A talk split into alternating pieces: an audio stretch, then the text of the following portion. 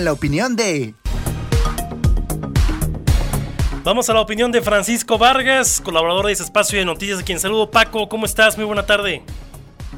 ¿Qué tal, Carlos? Un gusto saludarte. Buenas tardes para todo el auditorio. Paco, mucho que decir tras la inauguración, voces a favor, voces en contra, un proyecto majestuoso para la 4T. La oposición dice que fue pues prácticamente la rehabilitación de una base militar. ¿Cuál es tu comentario al respecto, Paco? Pues, ¿qué te podría decir, Carlos? La verdad es que es un aeropuerto que desde mi punto de vista particular, respeto a las demás opiniones, deja mucho que desear, porque pues como bien lo señalan ciertos críticos, pues es cierto que este aeropuerto ya existía, era una base militar. Sin embargo, pues se siguió creciendo con base a lo que proyectaba y proponía el presidente López Obrador, todos sabemos a raíz de la cancelación del el aeropuerto que iba a ser el más, más grande, el más importante, que era el Naim en Texcoco, fue cancelado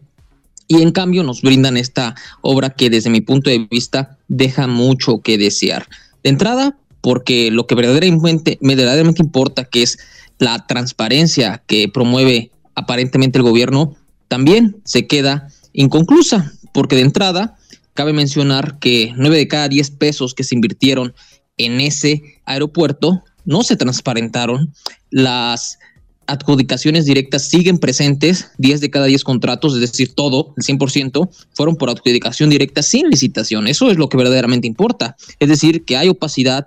hay corrupción porque no se, transparenta, no se transparenta como la ley lo dice. Eso es lo que se debería de mencionar y que desde luego, pues a raíz de lo que se promovió el día de ayer,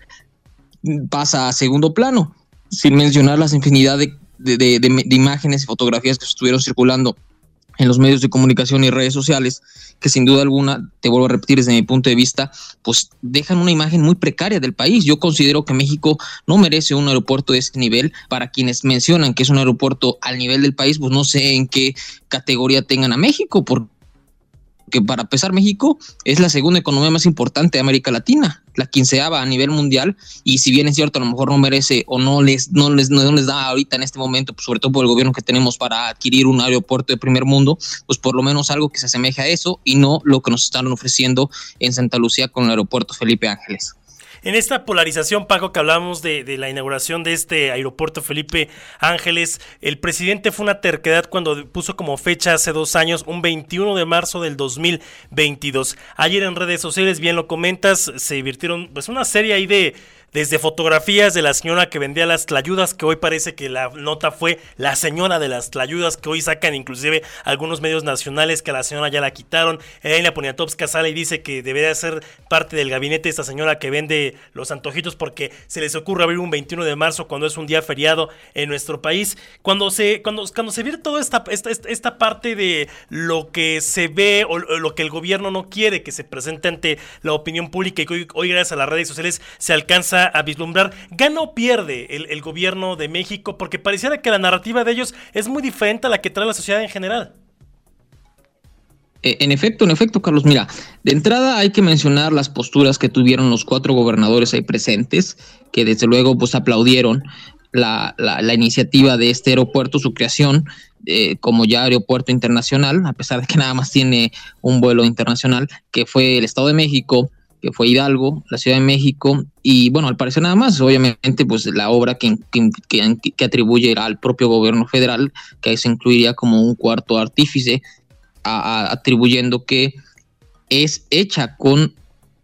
eh, con recursos federales, con, con, dinero de nuestros impuestos. La fecha de creación pues era uno de los caprichos del presidente de la República porque era algo prácticamente imposible y lo es. Este aeropuerto va a quedar por lo menos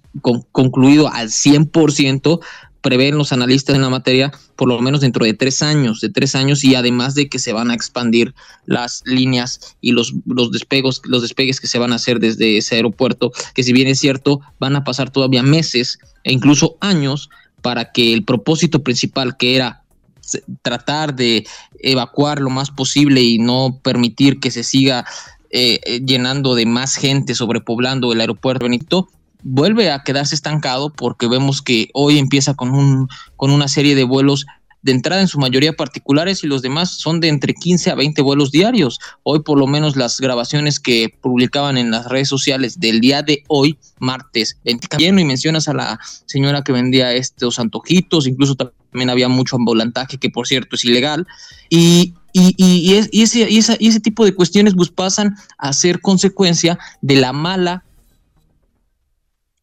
ejecución y organización por parte de la gente que creó este aeropuerto en su infraestructura, en, en, toda la mecánica que se lleva para evaluar la logística, porque simple y sencillamente era algo imposible sacar adelante un aeropuerto tan grande que se, se, dice, o por lo menos aquí aseguran que es internacional, y, y, hacerlo en menos de tres años con un contrarreloj que impuso el propio presidente de la República, hecho por militares, por ingenieros militares, con muy poca participación privada en materia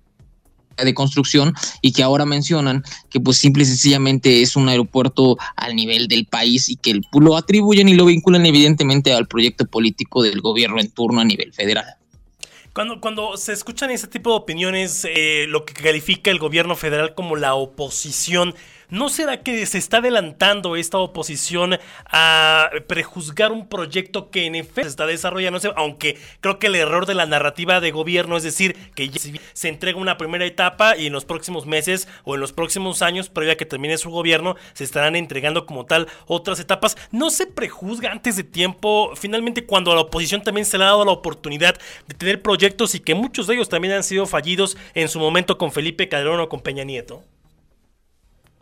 Yo creo que en parte sí, desde un punto de vista objetivo, pues sí, imparcialmente hablando,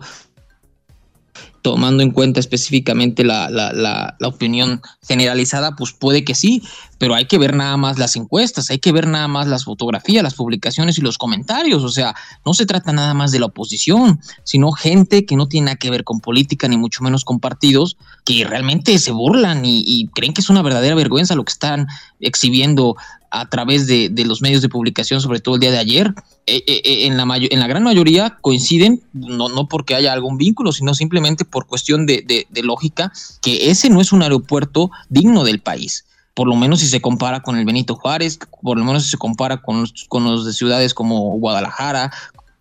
como los de Monterrey o ciudades ya vanguardistas que están muchísimo más adelantadas, pues bueno, si este es un aeropuerto internacional que se atribuye al Valle de México, pues por lo menos tendría que haber sido una obra muchísimo más majestuosa, pero si hablas de un gobierno que promueve la austeridad, que promueve la, la, la, la austeridad republicana, otros lo vinculan con pobreza franciscana, pues yo diría que eso es lo que se esperaba, no es otra cosa, es simplemente una consecuencia de lo que viene promoviendo el gobierno y fomentando durante por lo menos tres años sobre todo específicamente la figura del presidente de la República. Entonces, esa es la opinión generalizada, la opinión de la mayoría, no de los aplaudidores del gobierno, no de los funcionarios de la cuarta transformación, sino de la gente de a pie, de la gente que a lo mejor sí usa los aeropuertos, la gente que sí vuela en aviones y no hago referencia a gente que a lo mejor no es que le alcance para eso, sino que simple y sencillamente la gente que realmente podría haberse visto beneficiada al usar el aeropuerto, pues simple y sencillamente no está a favor de que este, este aeropuerto se promueva como una obra de primer mundo, como lo está haciendo querer ver el gobierno, porque simple y sencillamente no lo es.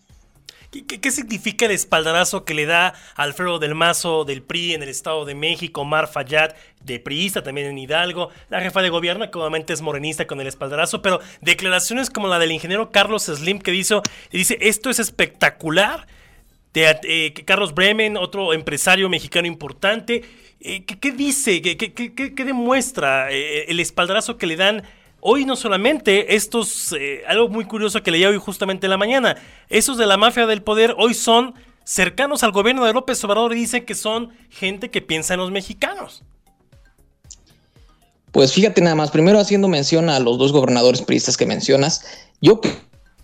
creo que el discurso y el posicionamiento que hizo Alfredo del Mazo y Omar Fayad fueron incluso más de subordinación que el propio de la jefa de gobierno Claudia Sheinbaum. El, propio, el propio, sí, claro, el, propio Omar Fayad decía que le agradecía haber puesto un aeropuerto de ese nivel a las puertas de, Hidalgo y, Alfredo del Mazo, pues nada más mencionando las vías que por las que se había visto beneficiado el Estado de México gracias a la, intervención del gobierno federal. siglo le dijo.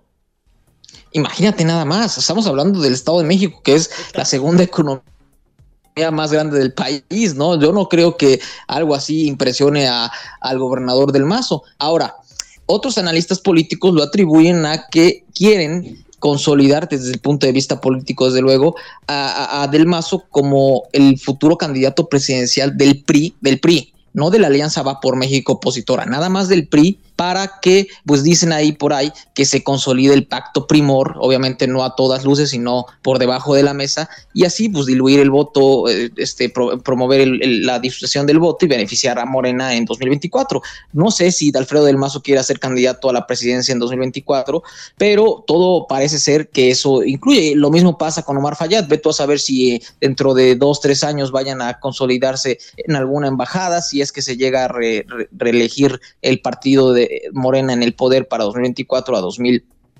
a 2030 y así consecuentemente. Con respecto a los empresarios pues por lo, por lo menos eh, Slim y Bremer que han sido no sino muy allegados a la 4T sí muy allegados a cualquier gobierno que se mantenga en el poder, específicamente el ingeniero Slim, así que ha sido pues mi, su posicionamiento pues muy respetuoso, muy diplomático y sobre todo pues cuidando sus intereses empresariales, sus intereses económicos previo al próximo proceso de revocación de mandato, mi estimado Paco, ¿le ayuda, le perjudica, no le beneficia nada al presidente llegar a unas semanas a este proceso del 10 de abril con la entrega de este AIFA? Eh, bueno, si lo vinculas con el aeropuerto, por supuesto que le beneficia, le beneficia porque es una promoción de su imagen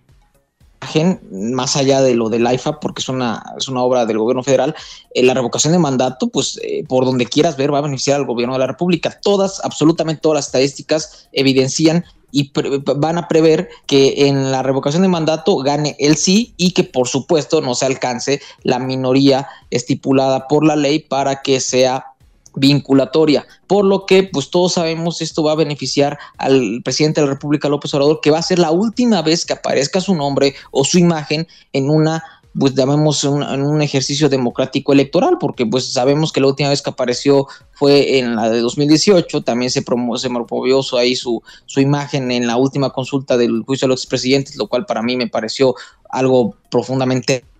ridículo, similar, similar a lo que sucede hoy en día, porque es evidente que no va a ser vinculante esta consulta de revocación de mandato a pesar de que es un mandato constitucional.